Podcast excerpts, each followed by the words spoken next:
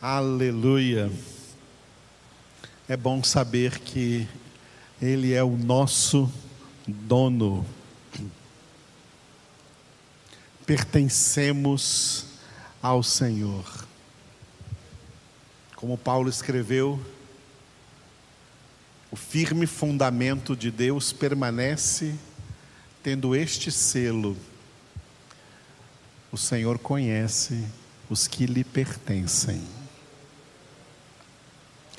Na terceira parte da nossa congregação de hoje, vamos ler Apocalipse capítulo 9.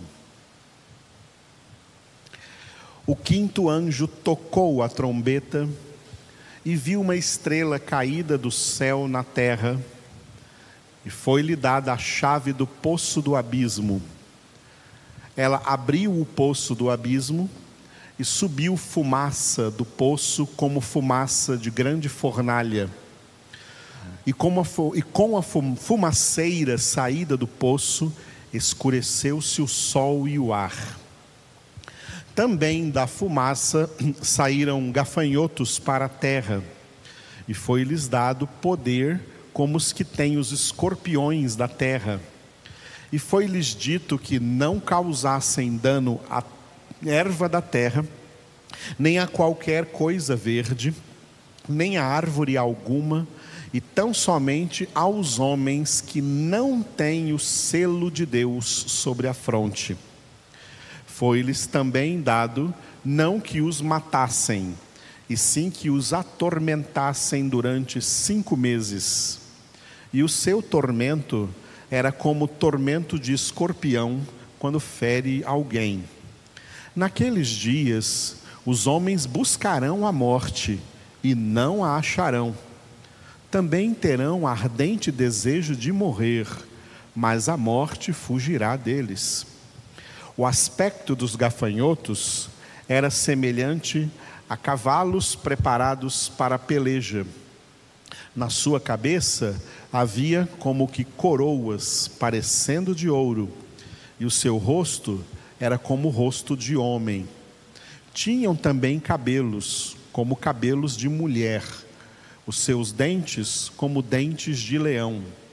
Tinham couraças, como couraças de ferro. O barulho que as suas asas faziam era como o barulho de carros de muitos cavalos quando correm à peleja. Tinham ainda cauda, como escorpiões e ferrão na cauda tinham poder para causar dano aos homens por cinco meses. E tinham sobre eles, como seu rei, o anjo do abismo, cujo nome em hebraico é Abaddon e em grego Apolion, destruidor. O primeiro ai passou. Eis que depois destas coisas vem ainda dois ais. O sexto anjo tocou a trombeta e ouviu uma voz procedente dos quatro ângulos do altar de ouro que se encontra na presença de Deus, dizendo ao sexto anjo, o mesmo que tem a trombeta: Solta os quatro anjos que se encontram atados junto ao grande rio Eufrates. Foram então soltos os quatro anjos que se achavam preparados para a hora, o dia, o mês e o ano, para que matassem a terça parte dos homens. O número dos exércitos da cavalaria era de vinte mil vezes dez milhares. Eu ouvi o seu número. Assim, nesta visão, contemplei que os cavalos e os seus cavaleiros tinham couraças cor de fogo, de jacinto e de enxofre. A cabeça dos cavalos era como cabeça de leão, e de sua boca saía fogo, fumaça e enxofre. Por meio destes três flagelos, a saber, pelo fogo, pela fumaça e pelo enxofre que saíam da sua boca, foi morta a terça parte dos homens, pois a força dos cavalos estava na sua boca e na sua cauda, porquanto a sua cauda se parecia com serpentes, e tinha cabeça, e com ela causavam dano. Os outros homens, aqueles que não foram mortos por esses flagelos, não se arrependeram das obras das suas mãos, deixando de adorar os demônios e os ídolos de ouro, de prata, de cobre, de pedra e de pau, que nem podem ver, nem ouvir, nem andar. Nem ainda se arrependeram dos seus assassínios, nem das suas feitiçarias, nem da sua prostituição, nem dos seus furtos. Este é o capítulo 9 do livro Apocalipse. Nós vamos retornar agora ao primeiro capítulo. Hoje nós vamos encerrar este primeiro capítulo com os últimos dois versículos, cujo título é Escreve. Apocalipse 1, versículos 19 e 20. Jesus deu ao apóstolo João a ordem para escrever este livro, sabendo Jesus que este seria o último livro do fundamento dos apóstolos, o Novo Testamento. O Antigo Testamento é o fundamento dos profetas, com 39 livros. O Novo Testamento é o fundamento dos apóstolos, com 27 títulos entre livros e cartas. Nós temos cinco livros, de Mateus até Atos, e o sexto livro é o Apocalipse. O resto, o restante do Novo Testamento são epístolas, são cartas. Então, Jesus veio à ilha de Pátimos no final daquele primeiro século, século I, aonde João estava já aprisionado, era idoso e era o último apóstolo vivo para revelar a ele o último livro do fundamento dos apóstolos, que é o Novo Testamento, e ele ordenou a João que João escrevesse tudo o que Jesus iria lhe mostrar. E tudo que João escreveu ficou aqui então nestes 22 capítulos. Muito bem. Desses dois versículos, nós já passamos pelo versículo 19. O que viste, escreve o que viste. E hoje nós vamos encerrar o primeiro capítulo de Apocalipse com o versículo 20, cujo título é Sete Estrelas. Quanto ao mistério das sete estrelas que viste na minha mão direita e aos sete candeeiros de ouro, as sete estrelas são os anjos das sete igrejas, e os sete candeeiros são as sete igrejas. Repetindo. Quanto ao mistério das sete estrelas que viste na minha mão direita, e aos sete candeeiros de ouro, as sete estrelas são os anjos das sete igrejas e os sete candeeiros são as sete igrejas. Aleluia. Amanhã nós vamos entrar já nas mensagens a estas sete igrejas que Jesus citou aqui. Sete igrejas que historicamente, lembrando sempre que o Apocalipse é um livro profético, tá? O Novo Testamento divide assim, ó, cinco livros históricos, Mateus até Atos, depois vem as cartas. As cartas são chamadas de epístolas doutrinárias, trazem doutrinas em todas as epístolas. E um livro profético, que é o Apocalipse. E como um livro profético, ele recebe a dimensão da profecia bíblica. A profecia bíblica ela é tridimensional, tem três dimensões. A primeira dimensão é histórica, a segunda dimensão é futurística, apresentando coisas para o futuro. E a terceira dimensão é espiritual. Note que nessas três dimensões você encontra passado, presente e futuro. Você pode analisar assim todos os livros dos profetas do Antigo Testamento E toda a escritura, ela é profética, ela é tridimensional. Não é porque um livro é histórico que não tem profecia nele. Não é que é uma carta doutrinária que não tem profecia. Toda a Bíblia é profética. Então toda a Bíblia tem essa esse sentido tridimensional. E ela envolve passado, presente e futuro. Passado é a dimensão histórica. O presente é o que importa para nós agora no presente, é o que nós podemos tirar aqui de vida espiritual, a dimensão espiritual para nós hoje. E lembrando que ela aponta então para o futuro, a dimensão futura, as coisas que no futuro hão ainda de acontecer aqui na história da humanidade. Muito bem, na dimensão histórica, na dimensão histórica, essas sete igrejas foram citadas por Jesus no capítulo, no versículo 11 do capítulo 1, capítulo 1, versículo 11. Então, historicamente, essas sete igrejas foram as igrejas, sete igrejas da Ásia Menor, que receberam o nome de sete cidades da Ásia Menor: Éfeso, Esmirna, Pérgamo, Tiatira, Sardes, Filadélfia e Laodiceia. Isso é historicamente. Agora, espiritualmente, tá?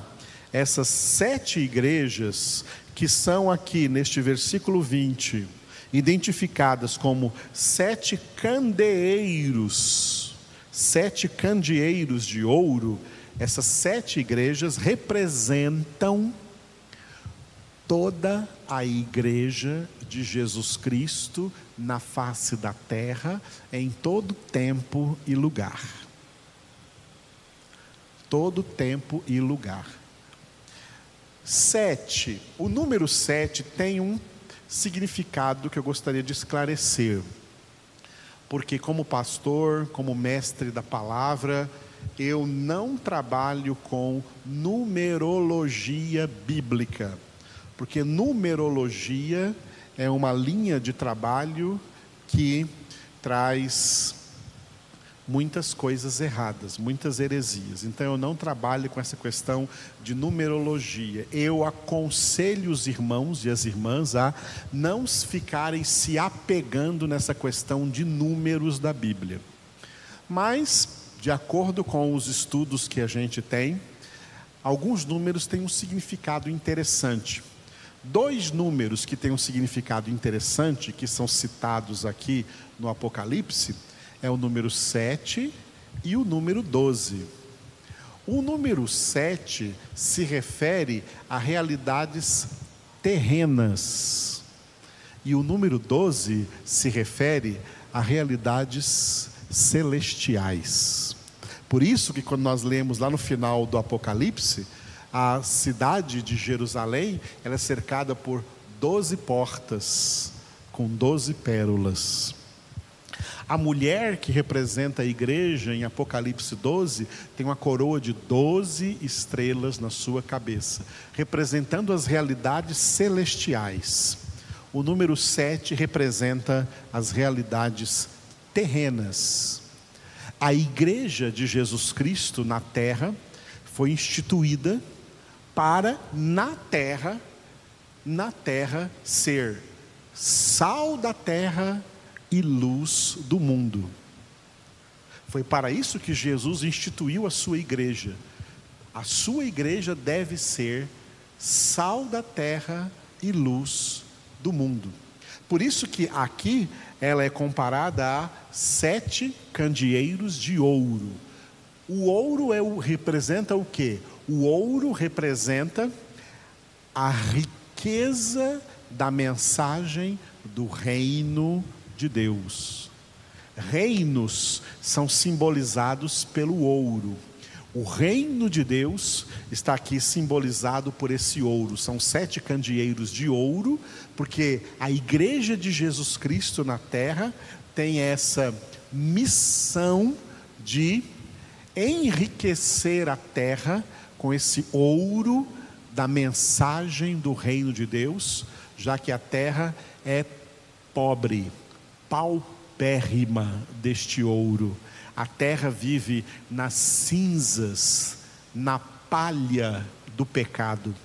E nós temos a boa mensagem, a mensagem verdadeiramente rica a transmitir aí no mundo. Candeeiro é, significa ser portador da luz. Portador da luz. Os antigos devem se lembrar, quando não tinha energia elétrica, eu me lembro disso, quando eu tinha nove anos de idade, visitei o meu avô lá no Sergipe, e no interior, no sertão, onde não havia energia elétrica, e à noite eles usavam candeeiro. E tinha até uns candeeiros bem rústicos, feitos assim de latão amassado, que fazia então é, uma asa para ficar segurando. E lá dentro tinha azeite, tinha um óleo e um pavio que vinha queimando ali. Enquanto ele queimava, enquanto havia azeite, ele, o candeeiro, a, a chama estava acesa e iluminava, iluminava a casa. Saia uma fumacinha preta que tinha um cheiro assim característico do candeeiro. O candeeiro era o portador da luz. A igreja de Jesus Cristo foi instituída para ser, no mundo, portadora da luz. A luz é a palavra, a luz é a verdade. Por isso, o azeite representado pelo Espírito Santo, uma das representações do Espírito Santo dentro do candeeiro, representa que a igreja de Jesus Cristo deve ser sempre cheia do Espírito Santo. Esse azeite representa a palavra, toda a verdade. O Espírito Santo é quem guia a toda a verdade. O Espírito Santo é quem escreve na mente dos crentes a palavra para que eles sejam cartas vivas de Cristo. O Espírito de Deus é que revela toda a palavra, enche a igreja com, esse, com este conhecimento, para que a igreja, com este conhecimento da palavra, ilumine o mundo que está em trevas. A luz representa Jesus, a luz representa a palavra. Como diz no Salmo 119, versículo 105: Lâmpada para os meus passos é a tua palavra, luz para o meu caminho. Na minha experiência da infância, quando tinha que sair de noite de casa, a gente saía levando o candeeiro para iluminar o caminho, para não pisar em algum buraco. Então, iluminava. A igreja aqui é chamada de candeeiro, sete candeeiros de ouro, representa a igreja de Jesus Cristo na face da terra, porque a missão da igreja na terra é ser luz no mundo, iluminar o mundo com a verdadeira luz do Evangelho de Cristo, da palavra de Deus. Só que estas igrejas, elas são confiadas ao ministério pastoral, o ministério dos pastores. Não pode existir igreja sem pastores. Existem heresias por aí dizendo que não tem mais pastores, que igreja pode ser sem pastor, que crente pode ser crente sem pastor. Isso é heresia, isso não é bíblico. Na palavra de Deus, no Novo Testamento, o ministério pastoral foi muito bem instituído pelo Senhor Jesus.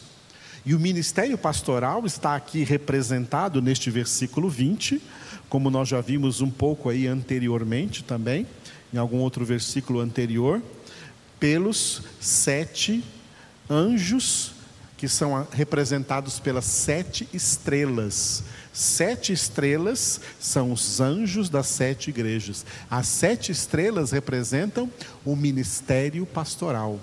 Anjo aqui não são anjos, aqueles seres espirituais, os seres angelicais. A palavra anjo, que no hebraico é malachi, o mesmo nome do profeta Malaquias, e em grego é mais parecido, angelos, em grego, significa mensageiro. Em grego, a palavra mensagem é angelia, e o angelos é o transmissor da angelia, aquele que transmite a mensagem, o mensageiro. Os sete, as sete estrelas aqui representam os pastores no ministério pastoral instituído por Jesus para quê? Para encher a igreja com o conhecimento da palavra de Deus. Essa é a missão dos pastores.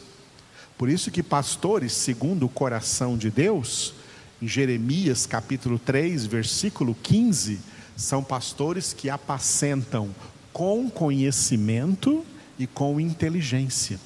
O ministério pastoral tem a responsabilidade de encher as igrejas com o ensinamento da palavra, de formar os crentes na igreja com toda a palavra de Deus, que vai possibilitar a esses crentes, como igreja, serem candeeiros de ouro, iluminando o mundo, portadores da luz de Cristo no meio do mundo.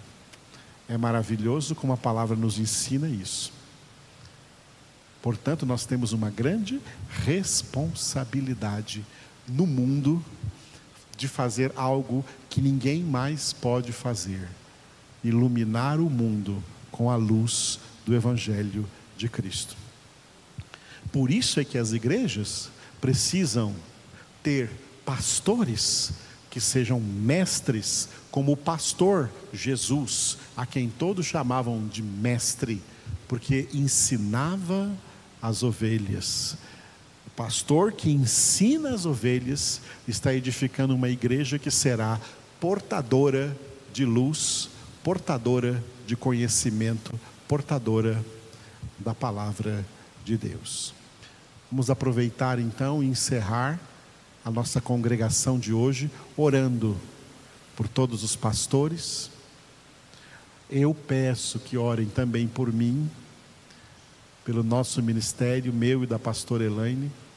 Orem por nós e orem por todos os pastores fiéis a Deus e orem para que as igrejas sejam no mundo candeeiros de ouro.